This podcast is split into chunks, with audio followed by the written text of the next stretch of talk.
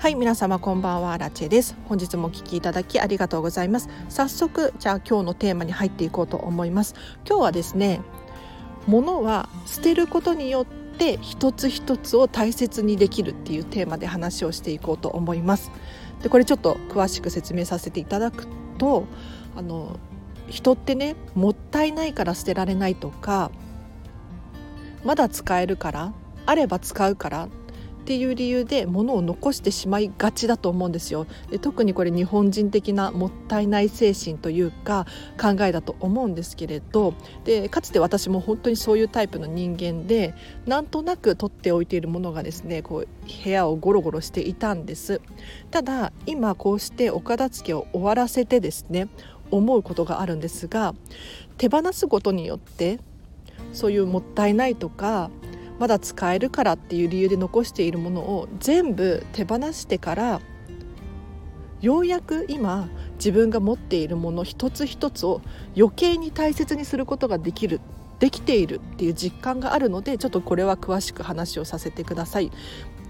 でちょっと注意点なんですけれど今日かなり黒アラチェ多めです。もしかしたらあのフォロワーさんがね半分くらいになっちゃうかもしれないんですけれどもうこれはですね私がどういう価値観の人間なのかっていうことを知ってもらいたいですし本音を話すことによって、えーと、同じ価値観を共有できる人たちが集まってくれると思うので今日は、えーと、と黒アラチェ多めでちょっと嫌われるかもしれないんですけれど聞いてる方もですね是非そういうふうな思いで喋っているので是非是非、えっと、覚悟で聞いていただければなと思います。でもったいないから取っておくとかまだ使えるから取っておくって結構ありますよね。でまあ物ですね食品とかはあれかもしれないですけれどあの例えばお洋服だったりとか、まあ、タオルだったりとか、まあ、文房具とかもそうですよねなんとなくかけるから手放せないとかタオルもまだ使えるから手放せないっていうふうに思いがちじゃないですか。てかそういう経験が私もあります。はい、けれどこれを捨てることによってどうしてじゃあ物を一つ一つ大切にするのことができるのかっていうとですねあのやはりこういったなんとなく持っているものって扱いが雑になってくるなって私自身感じるんですよ。要するに楽だからとか、まあ、汚れてもいいからっていう理由で使っているお洋服だったりなんだろうタオルとか文房具とかもそうなんですけれどこういうものを扱う時ってやはりね扱いが雑になっちゃうなって私自身振り返って思います。ただこういったものをですねもうもったいないもったいないんだけれども一回手放してみる。で手放してじゃあどうするかっていうともう本当に大切にできるものだけを残す例えばちょっと高いものを買ってみるとかもうあんまり手に入らないようなものを買ってみるとかなんだろう思い出が詰まっているものをあえて使ってみるとかそうすると強制的に物の扱い方が丁寧になってくるんですよね。で私自身も、えー、とそうなんですけれどえっと、ボールペン1本こだわっていますしなんだろうなお洋服とかもあの汚れてもいい服っていうのは存在しないんですよね。でなんとなく持っているものっていうのを私は一切手放してしまったんですがこうすることによってですね、えーと私自身の行動が変わってきたなって思います。要するにあのなんとなく持ってるものもったいないから手放せないとか汚れてもいいお洋服だったりとかなんだろう。ちょっとそこにお出かけする用の靴だったりカバンだったりっていうものが存在しているとそのものに対しての扱いって結構雑になっててしまうんですよね。で私もですねかつてはもう帰ってきてからもうなんだろうなカバンをポイってしちゃったり洋服ポイってしちゃったりしていたんですけれども最近はですね帰ってきたらすぐにジャケットとかもかけるしカバンとかも、えーと、カバン元に戻すっていうことをしっかりしています。でなんでそういうことができるのかっていうとですねなんとなくの持ち物じゃないからなんですよ。要するに皆さんも、えー、とちょっと高かったバッグとかなんだろうな。お洋服だったりとか普段は使わないようなもの例えば食器だったりとかっていうのは大切に扱うじゃないですか。経験があると思います。もうこれ壊れたらやばいやつみたいなものを使う時って慎重になりますよね。で大事なポイントなのがこういったものをどんどん増やしていくっていうのがポイントですでなんで増やすのがポイントなのかっていうともう全ての持ち物が壊れたらやばいやつとか高かったから大事にしなきゃいけないやつとか誰かにもらった思い出の品だから替えがないとかこういうものばかりにしていくと強制的にご自身の行動が変わってくるんですよ。っと伝わってるかな言ってること分かりますよね。あの要するに汚れてもいい靴で出かけたら靴のことなんて興味ないじゃないですか全然目がいかないけれどちょっと高かった靴だったりとかなんだろうちょっといいところ用のお洋服だったりっていうのはご飯食べる時も汚れちゃまずいと思ってこう意識したりするしなんだろう高い靴でお出かけしてる時もあの汚れた場所を歩かないようにしようとかっていう意識がこう勝手にいくんですよね。なのでなんとなくこうもったいないからっていうふうに思って取っておいているものをですね持ち続けてしまうとご自身の行動にも関係してくるなって最近私は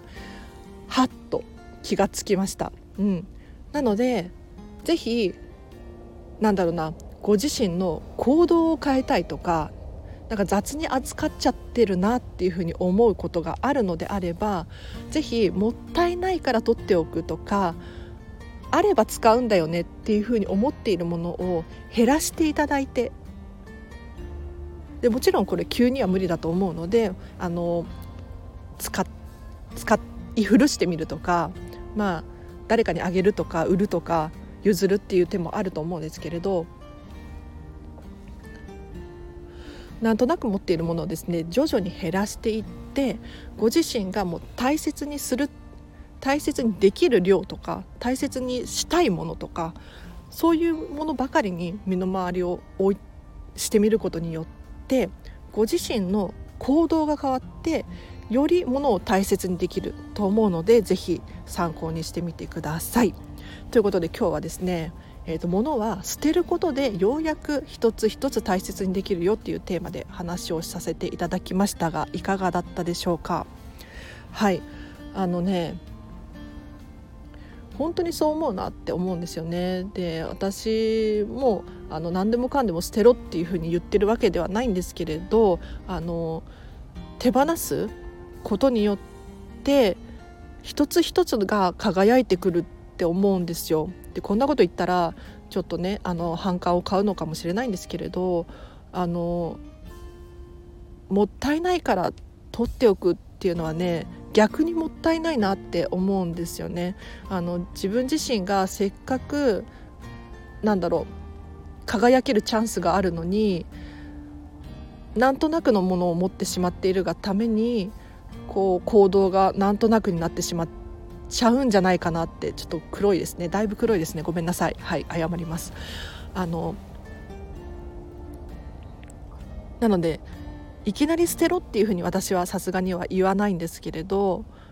是非徐々にそういうものを減らしていっていただいてですねご自身がもう丁寧な行動を取れるようなものばかりにする変えていくっていうのはね本当に心地がいいなってようやく自分自身になれるというか本来の自分に戻れるっていうのかなっていう体感があるんですよ私自身。なのでぜひ、えーと、この放送を聞いてる方はですねもしかしたらなもうアラチェはもったいないものを捨てろっていうとかって思ってる方もいらっしゃるかもしれないんですけれどあの徐々にで構わないのであれば使うとかそういうふうに思うものがあればちょっと手放してみるっていうのもありかなっていう、まあ、私の一個人としての提案なのでまあそういう考えもあるよねっていうふうに聞いていただければなと思います。ではじゃあ今日はここまでにします。で今日の合わせて聞きたいなんですけれどあのとはいえ自分が何が好きなのかわからないとか何を大切にできる人なのかわからないっていうふうに思う方いらっしゃると思うんですよ。なんか結構あの洋服に興味がないよとか食べるものにこだわりがないよとかあの人それぞれじゃないですか。じゃあ何をどうやって選べばいいのかっていう話をですね、えーと、好きな好きなものだけ選ぶコツっていうテーマで話している回があるのでぜひこちらリンク貼っておきます。気になる方いらっしゃいましたらチェックしてください。でお知らせがいくつかあります。ノートでブログを書いております。こちらはですねこのチャンネルで話している内容を文字に起こしたものです。もしパパッと読みたいとか復習したいっていう方いらっしゃいましたらもう簡単に読めるように私は設定しているのでぜひぜひリンク貼っておきます。チェックしてください。であとインスタグラムやっています。このインスタではですね私がラジオ更新したよっていう情報だったりとか私の私生活が見えるようになっておりますので気になる方いたらチェックしてください。でゆくゆくはここからお仕事のことも片付けコンサルのお仕事ですね。募集しようかなと思ってますのでチェックしてください。であとはレターを募集しております。このチャンネルではですね私アラチェにご意見ご感想だったりとか今後喋ってほしいテーマだったりとかもう質問何でもいいです。ミニマリストについてこんまりメソッドについて、えーと、お片付けについてで岡田付に関係ないことでも何でも大丈夫なのでぜひ、えーと、聞きたいことがある方はですねコメントでも OK ですしレターだと匿名で送れますのでチェックしてください。であと合わせてアンケートを募集しております。でこのアンケート何かっていうと私にどうしても伝えたいメッセージがある。例えば長文を送りつけたいとか。あとご意見ご感想だったりとか、まあ、今後のラジオのリクエストだったりとかもここで募集しておりますのでぜひ、えーと、リンク貼っておきます。チェックしてください。では今日はここまでにします。でここからは雑談なので聞いてくださる方いらっしゃったら聞いてください。でこの雑談もですね結構本気で喋っていたりするのであのなんだろうお片付けに関する情報だったりとか、まあ、そうじゃなくて一般的な情報もあるんですけれど結構本気で喋っているので何かしら役に立つかもしれないので聞いていただければなと思います。で今日はですねクラファンの話をさせてください、えっと、クラウドファンディングです。で今私クラウドファンディングを立ち上げようと思って今日もパソコンをカタカタしていたんですね。でクラウドファンディングあの多分このスタンド FM とかボイスメディア聞いてらっしゃる方ってリテラシーが高いのでリテラシーが高いで合ってますか？日本語合ってますか？カタカナがちょっと難しいんですけれど。あのクラウドファンディング何かっていうのはもう知ってらっしゃる方が多いと思うんですけれど要するにあの何かしたい仕事がしたいってなった時に今まではあの自分のお金を出すとか例えばラーメン屋やりたいってなったら自分がコツコツ貯めてきたお金でやるとかあと企業にスポンサーになってもらうとかそういう方法しかなかったんですけれど今はクラウドファンディングって言ってですねあのラーメン屋を開きたいみたいな感じで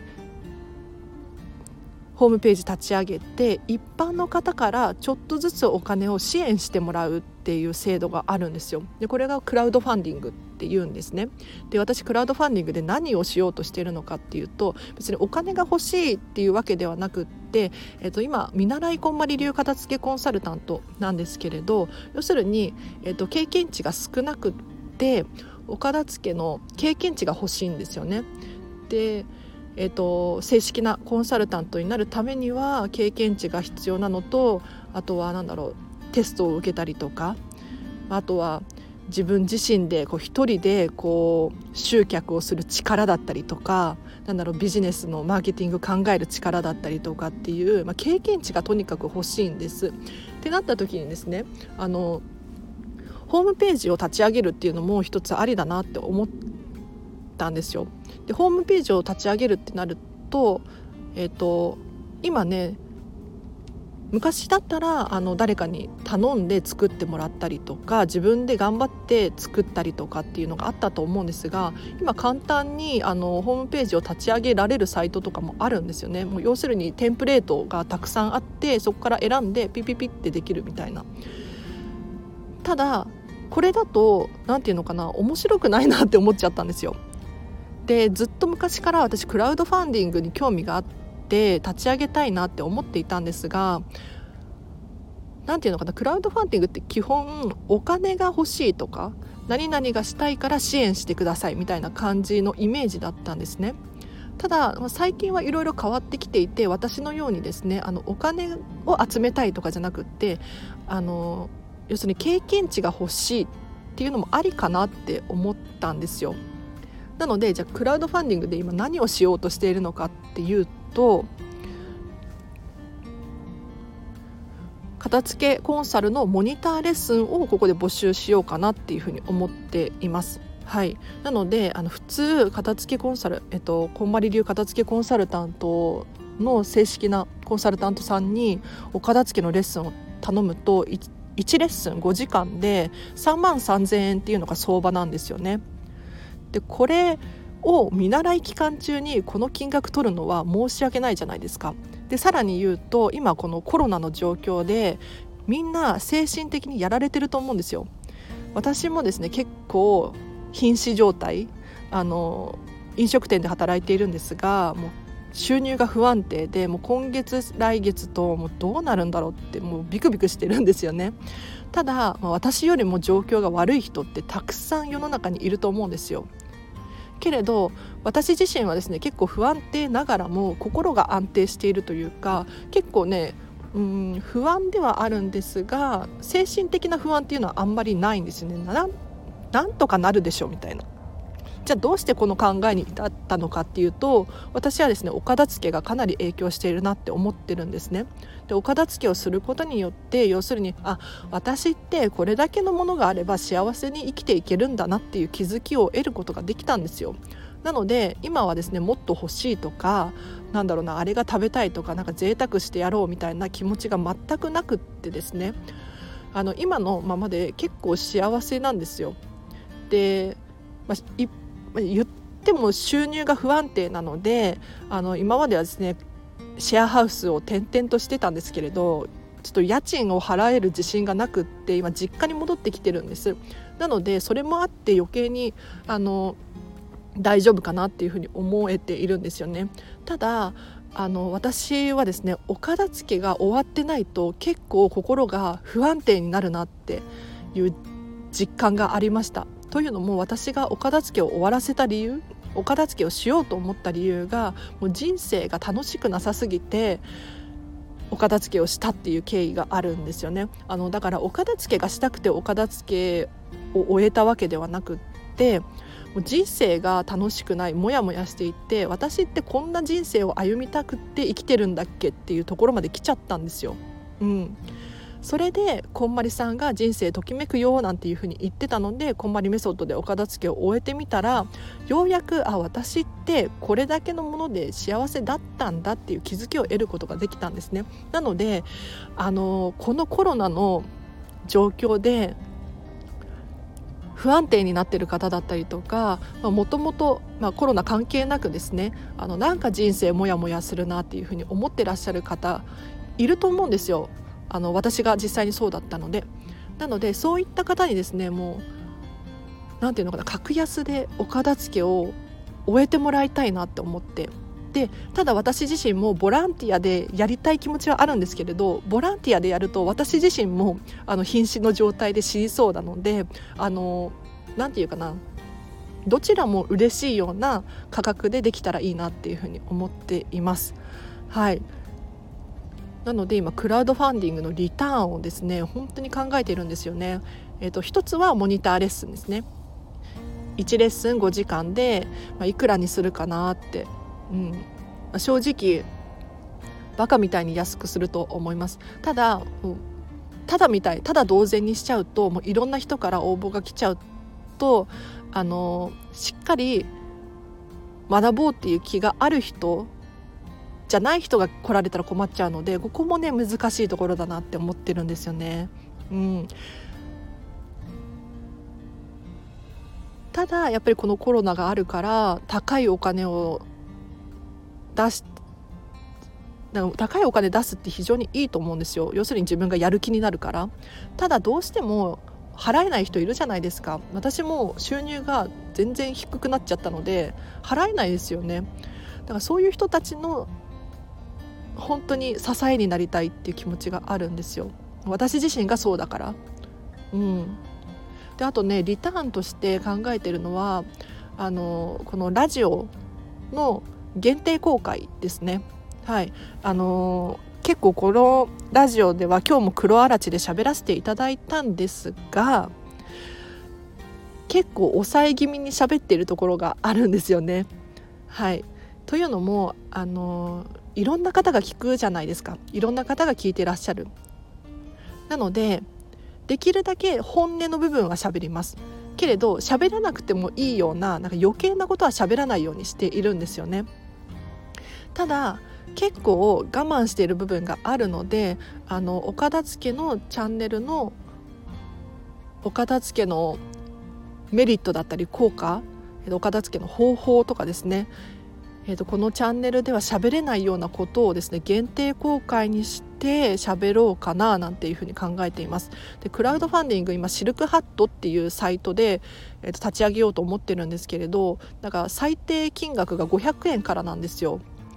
500円でちょっと高いなと思って本当は100円とか300円くらいが良かったんですけれど、まあ、500円になると思うんですが500円で、えーとまあ、1時間半から2時間くらい限定公開で喋ってでただそれだけだと申し訳ないっていうかももっと得してもらいたいっていう気持ちがあるのであのそれをですね喋った内容を文章に起こしたものを後日メールで送るっていうこともしようかなっていうふうに思ってます。なのでかなりボリューム満点なので500円だったらかなりお得なんじゃないかなって思います。であと質疑応答の場も設けさせていただこうと思ってるんですよ。